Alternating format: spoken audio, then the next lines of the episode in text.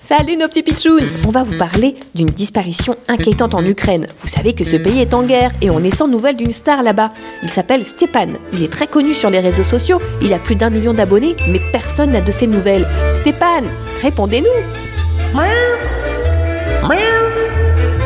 Tout va bien, les pitchouns. Je vous répète, tout va bien. Mais vous êtes un chat? Oui, pourquoi? T'aimes pas les chats? Euh, si, c'est pas la question, mais je croyais qu'on recherchait une star. Je suis une star. J'ai un million d'abonnés sur les réseaux. Ah bon? Toi? C'est vrai, je suis mignon, puis les gens aiment beaucoup mon léger embonpoint. Je suis un peu grassouillé, vous voyez? J'aime bien manger des bonnes choses avec les amis peluches. On se prend beaucoup en photo avec elles lorsqu'on organise des petits repas. Alors Stéphane, vous êtes une star parce que vous êtes un chat qui prend des bons repas avec des peluches? Oui, c'est ça.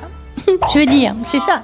Mais pourquoi vous n'avez pas donné de nouvelles ces derniers temps C'est à cause de la guerre qui a éclaté dans mon pays. J'ai dû fuir, c'était terrible. Il n'y avait plus de saucisses dans les supermarchés. Heureusement, avec mes maîtres, on a été accueillis dans une famille française à Monaco.